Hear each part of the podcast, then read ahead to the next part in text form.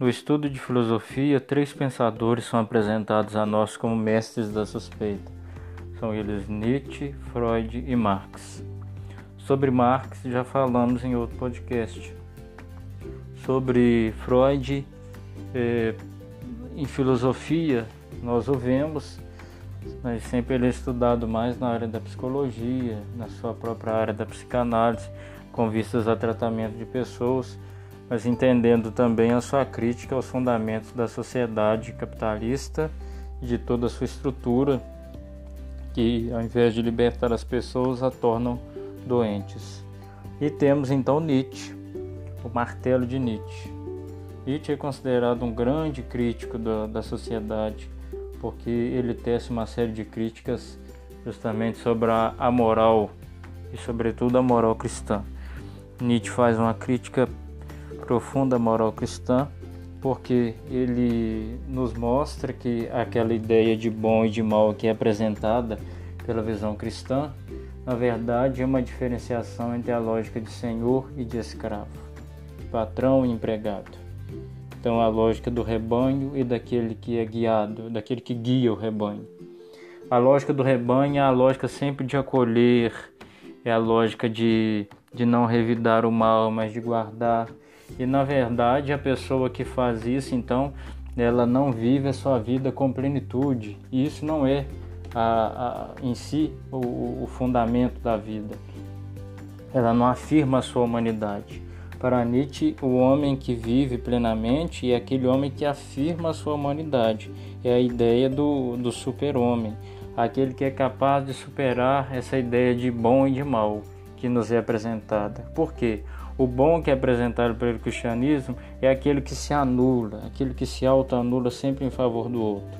Então, Nietzsche propõe que essa moral cristã seja derrubada, até porque ele acredita que o cristianismo não valoriza a pessoa.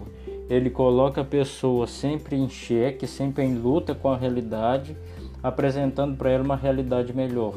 Como se essa realidade é, não valesse a pena, se ela fosse um lugar de pecado, ela fosse um lugar de mal e ela não é a vida em plenitude. Então a vida em plenitude é apresentada sempre num além, que não está aqui entre nós, mas que será ainda vivenciado.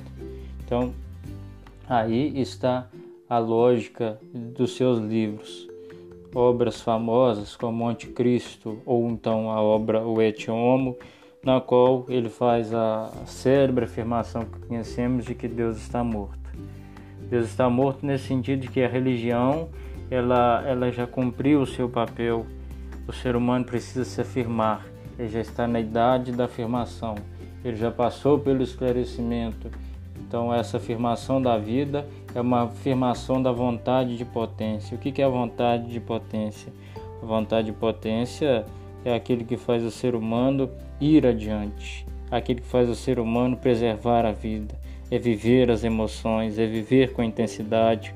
Por isso ele apresenta Dionísio, o deus grego, é aquele que vive com intensidade toda a sua vida. Ele vive com clareza, ele afirma aquilo que ele é próprio da vida, ele não nega essa existência. Então ele vive a sua vida dando vazão às emoções, dando vazão à liberdade e não deixando de lado essa parte instintiva. Devemos sim nos guiar por aquilo que é teórico, pelo aquilo que é coisa é, da mente, mas o ser humano é um todo, ele não é só razão. O ser humano ele precisa se afirmar, ele precisa mostrar-se ao mundo, ele precisa fazer com que o mundo tenha significado, porque o que nós temos é justamente isso aqui. E a ideia do além do bem e do mal, que nos é apresentada por Nietzsche, é entendermos que a realidade está permeada por um eterno retorno. E o que é esse eterno retorno?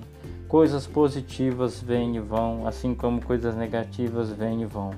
A ideia do eterno retorno é que, ao vivenciarmos tudo isso, nessa ideia dessa roda de, de Ixion, que nos é apresentada desde lá por Schopenhauer, é que o ser humano viva além disso, e saiba enfrentar a vida levando em conta que os desafios estarão aí, mas como também coisas, coisas positivas estarão para serem vivenciadas. Só com isso, que essa ideia de que nós temos é que nós poderemos então transvalorar aquilo que já está aí, que nós poderemos mudar essa moral da compaixão, da piedade em busca de objetividade, de força, de constituição da busca pela virtude, da afirmação da personalidade, personalidade criadora, de uma personalidade que busca se reinventar, que valorize real e entenda que o ser humano bom é aquele ser humano que luta, aquele que não desiste, que enfrenta a realidade e que sabe que tudo aquilo que lhe é próprio da realidade tem a ver com a vida.